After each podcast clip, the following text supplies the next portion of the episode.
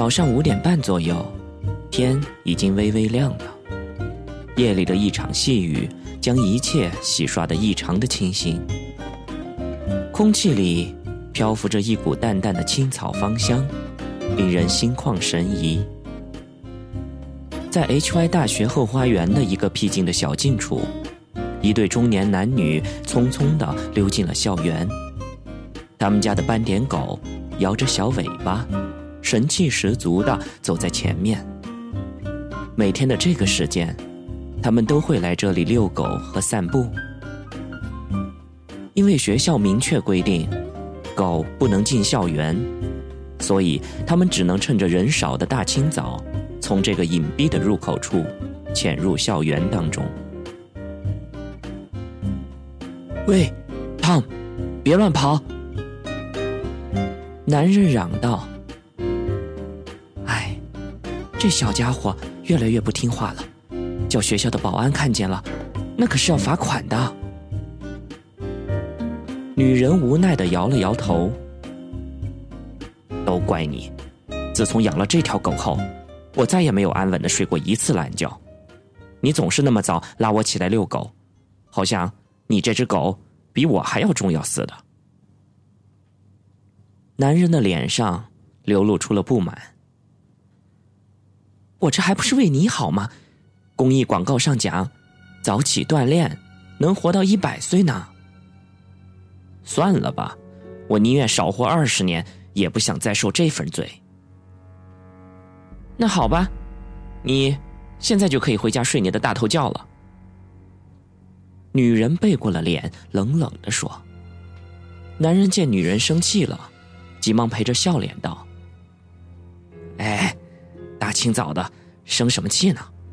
我这不是一直陪着你，风雨无阻吗？那你说那些话，到底是什么意思呢？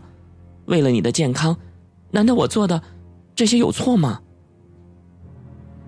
女人赌气的撅起了嘴，余怒未消。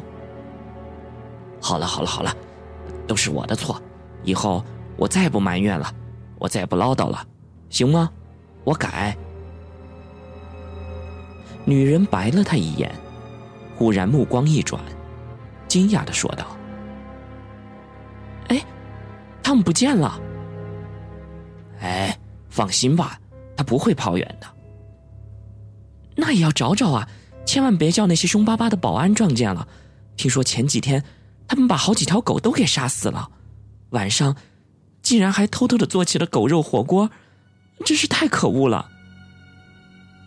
男人扑哧一笑说道：“哈哈哈，听你那么一说，我都快闻见一股肉香了。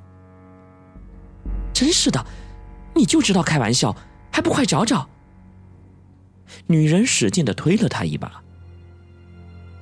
喂，Tom，Tom。男人勾着脑袋，开始在一些灌木丛里寻找。Tom，你在哪儿？快出来呀！哎，别那么大声，小心让保安听见了。不过，我今天总觉得有什么地方好像不对劲儿。嗯，你有没有闻到一些？什什么很怪异的味道？是吗？男人皱了皱鼻子说：“我可什么都没有闻见，你该不会是受刚才的狗肉火锅的暗示吧？”哈哈，你说的是肉香吗？不是的，你知道我是美食家，鼻子比一般的人都灵敏呢。那你那就是狗鼻子，快说，是什么气味？一股血腥之气。不会吧，大清早的，不要说这么不吉利的话。女人狠狠的掐了他一下，又开始喊道：“Tom，Tom。”这时候，在花园丛林的深处，忽然传来了几声狗叫声，那声音断断续续的，好像有些呜咽。呀，可能汤姆出什么事儿了，我们快去看看。男人抓起了女人的手，穿过了一片热带植物林，向那个声音来源的方向冲了过去。刚才那血腥之气，会不会是来源于我们家的狗呢？它，它会不会惨遭毒手了？嗨，你别乱猜了，去看看就知道了。男人的表情也有些紧张。几分钟以后，两人进入了一片茂密的树林当中。那些树木每一棵大概都有五十年以上的年龄，高大的树冠和叶子几乎将整个天空都给遮蔽了。几只黑色的鸟扑打着翅膀，在树丛当中穿梭而过。一股凉风袭来。那些树枝和树叶不停的颤抖着，发出奇怪的声响。女人不由得心跳加快，紧紧的抓着男人的胳膊说：“哎，算了，我我们还是回去吧。别怕，大白天的能有什么了？况且，汤姆还没找到呢。”男人竭力的掩饰着心里的恐惧和不安。汤姆，汤姆。正在这时，不远处又传来一些吱吱的声响，还有一些急促的喘息的声音。女人贴着男人更紧了，她的手死死的抓着男人的胳膊。男人深呼吸了几口，壮大了胆子，循着声音。走了过去，然后拨开了一片茂盛的树叶。血，那条斑点狗的嘴角里正流淌着一股鲜红的血。汤，你怎么又咬老鼠了？男人厉声说道：“哎呀，吓死我了！我还以为……”他被保安给杀了呢，真讨厌！快跟我回去，快点女人手舞足蹈的跺了几脚，那只狗怯怯的放下了口中的老鼠，缩着尾巴回到了女人的身后。在那地上，躺着好几只老鼠的尸体，染红了一大片，并拖出了一条长长的血迹，显得格外的触目。还有一只垂死的老鼠，正趴在尸体堆里挣扎着，锋利的黄色门牙闪着潮湿的亮光，发出尖锐的吱吱声。为什么这里会有那么多的血和老鼠呢？男人沿着血迹的方向继续向前走了几步，就在他定眼的那一刹那，他的脑袋里“嗡”的一下。浑身的汗毛瞬间都张开了，他想跑，但是他的双腿仿佛被死死的钉在了那里，一步也挪不动。喂，你怎么了？女人跑了过去，紧接着是一声凄厉的惨叫声，那声音震彻了整个树林。连空气都在跟着剧烈的哆嗦，男人的胃里一阵的翻腾，扶着一棵大树，撕心裂肺的吐了起来。在他们的面前，分明躺着一具女尸。更重要的是，他没有了头颅，脖颈处的血窟窿边上，几只硕大的老鼠正在啃食着碎肉。